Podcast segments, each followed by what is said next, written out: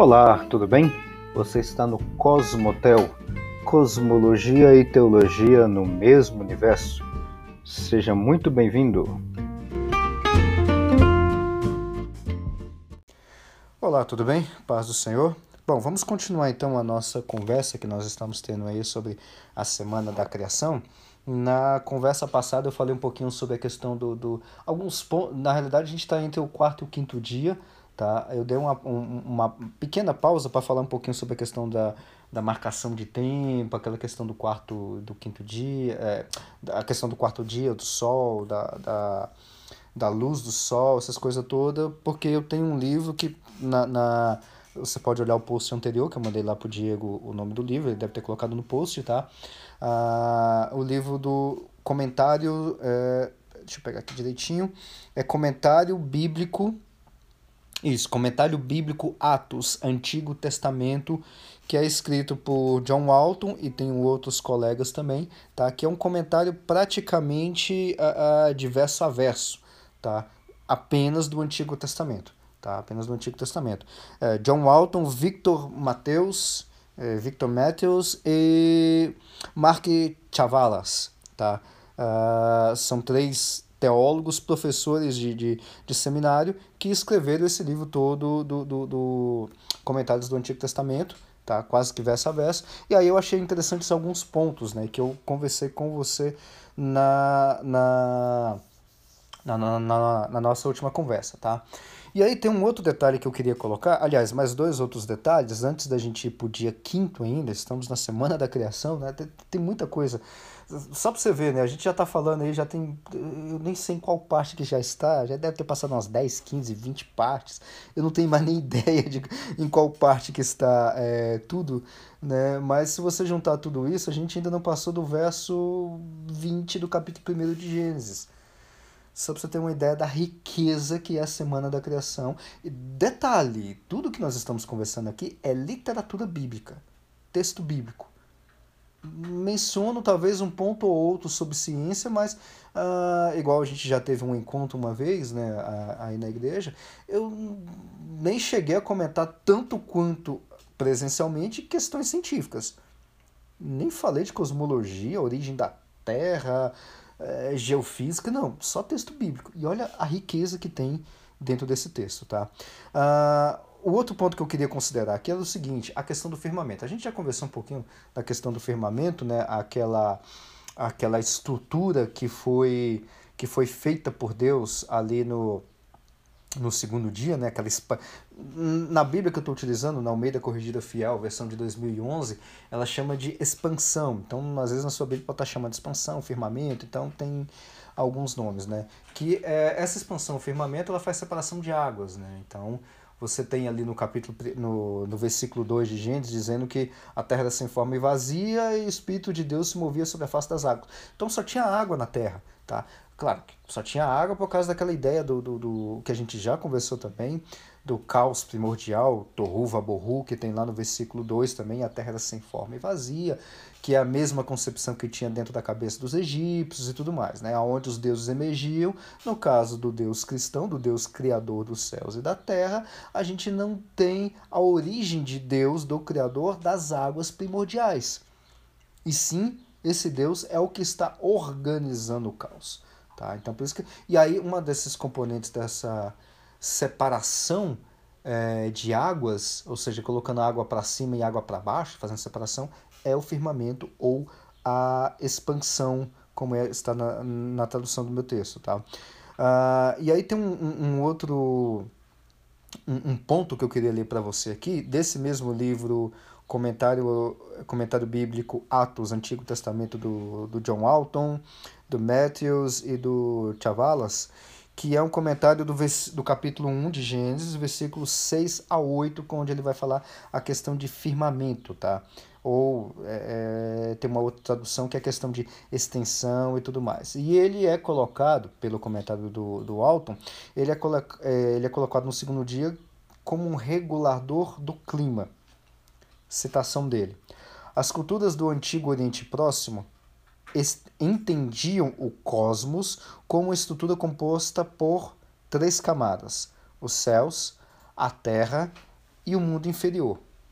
Lembra daquela figura que também está nos posts aqui? O, o, o Diego já colocou essa figura já, é, de uma terra plana que tem estrutura e tudo mais. É aquilo lá. É aquilo que o alto está falando. Então você tem uma estrutura que está acima do firmamento, você tem o meião, que seria a superfície da terra, com águas e terra e tudo mais, e você tem a parte de baixo, que na cultura hebraica se chama Sheol, numa tradução a, a, grosso modo seria algo do tipo morada dos mortos, tá? Não tem nada a ver com inferno como nós temos a concepção de hoje em dia.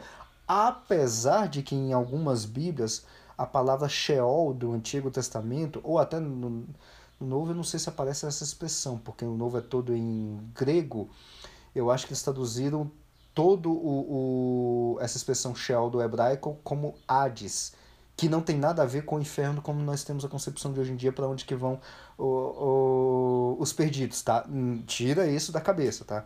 É claro que a gente não vai falar de, de escatologia, de céu e inferno aqui em concepções dos povos antigos, mas não tem nada a ver com isso. Sheol é apenas o mundo inferior, para onde que iam os mortos. O cara morria, ia para lá, tá? Então é apenas isso. É aquela ideia lá, tá? Continuando com o alto, o clima se originou nos céus e a extensão ou a expansão ou firmamento era considerada o mecanismo que controlava a umidade e a luz do sol. Lembra-se naquela figura que quem ficava na, na expansão? As estrelas, o sol e a lua. E um pouquinho mais abaixo, as nuvens. Tá? Embora no mundo antigo, continuando no alto, a extensão ou firmamento geralmente fosse concebida de maneira mais concreta do que entendemos hoje, não é a sua composição física que importa, mas sim a sua função. Seria análogo a análogo, não é isso, mas seria análogo a gente pensar que o firmamento é a essa camada que nós temos que nós chamamos fisicamente de atmosfera. Você tem uma extensa camada, você tem a camada de ozônio, você tem esses gases que a gente respira, por exemplo, o ar o ar que nós respiramos está aqui embaixo, está um pouco mais ali para cima, ele começa a ficar mais, rarefeito, mas é a nossa atmosfera do planeta inteiro. Seria análogo, não é isso, tá? mas seria análogo. Tá? Mas para os povos do Antigo Oriente Próximo, incluindo Israel, composição física não importa. Aliás, o coitado do Moisés não sabia o que, que existia oxigênio, que existia 72% do, do nosso ar é, de nitrogênio e que 24% de oxigênio. Ele não tinha ideia disso. Ele não sabia isso, tá? Essa é a concepção nossa moderna. Mas tanto ele quanto os israelitas, como os outros povos, tinha, entendiam o firmamento, a expansão, ou na nossa concepção mitológica científica moderna, que nós chamamos de atmosfera, eles entendiam aquilo lá como, um, um como algo que tem uma função. Tá? E função para quê? A função que está lá, pelo que a gente. Uh, pelo que a gente vê, é que as águas ficam acima disso. De tempos em tempos, abre um pouquinho as comportas e desce a água, que é o que nós chamamos de chuva. Então, essa é a função do firmamento. Não é que tem uma composição. Para nós, na nossa, na nossa narrativa mítica científica moderna, uh, o nosso firmamento, que nós chamamos de atmosfera, tem, tem lá a função semelhante, que é o quê? De ter ar para a gente respirar, que claro, tá um pouquinho mais atualizado, né? De tempos em tempos cai uma aguinha, uma chuva que nós chamamos, protege, e aí tem uma proteção a mais, né? Coisa que não tinha na época de Moisés, proteção dos raios ultravioletas do sol, uh, e por ali vai. Então veja que tem uma questão de função. E aí a ideia. Uh, a ideia de, de outros povos bate com o texto bíblico, ou o texto bíblico bate com a mesma ideia, que veja só, olha só o que, que o auto coloca, um negócio incrível.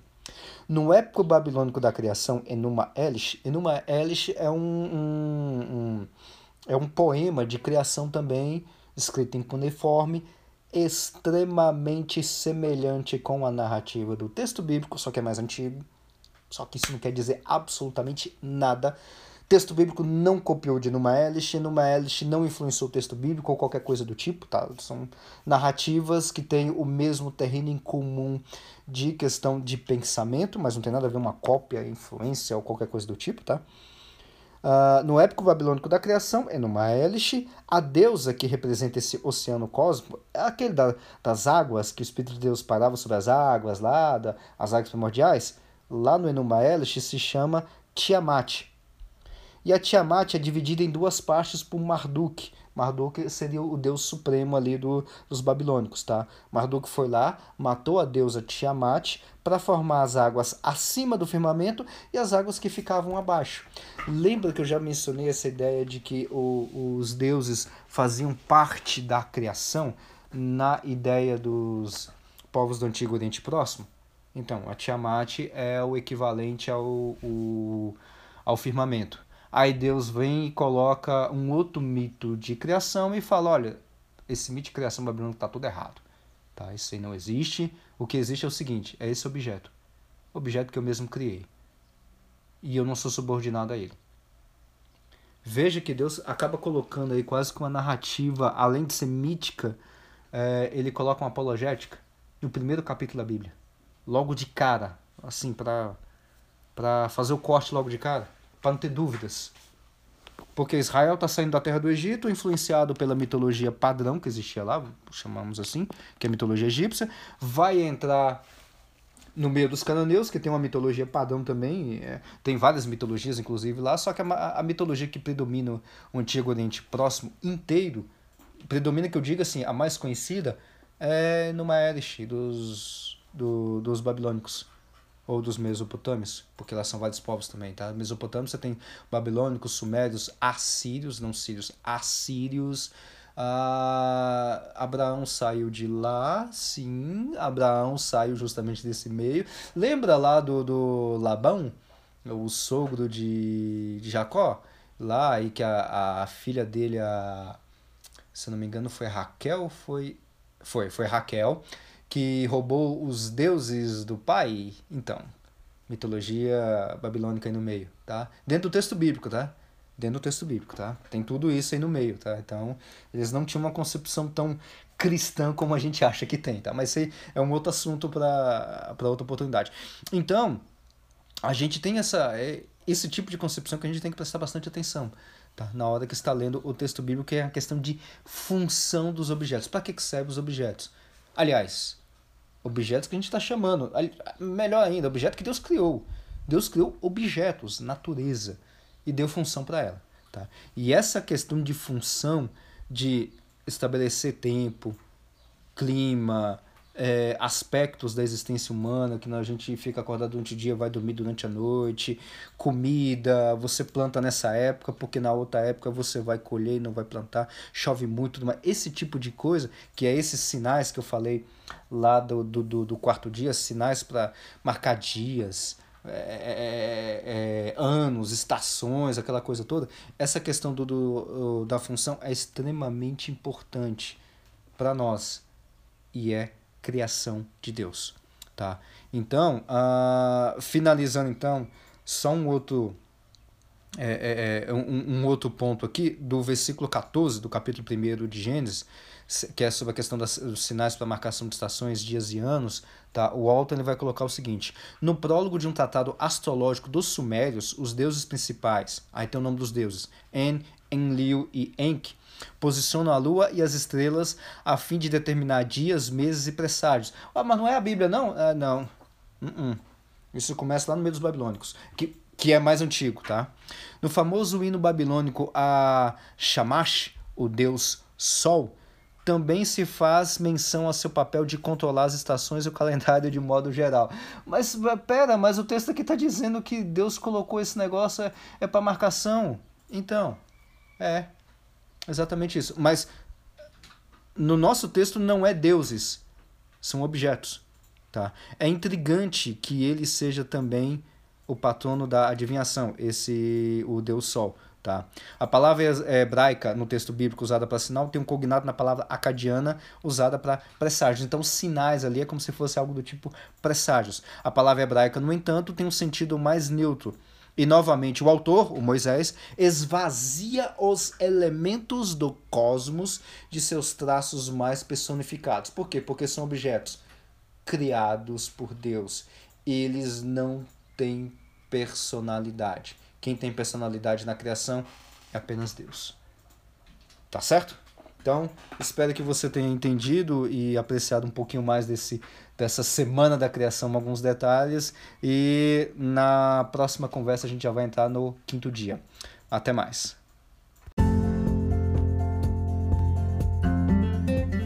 Muito obrigado por acompanhar até aqui e te aguardo no próximo episódio. Até a próxima!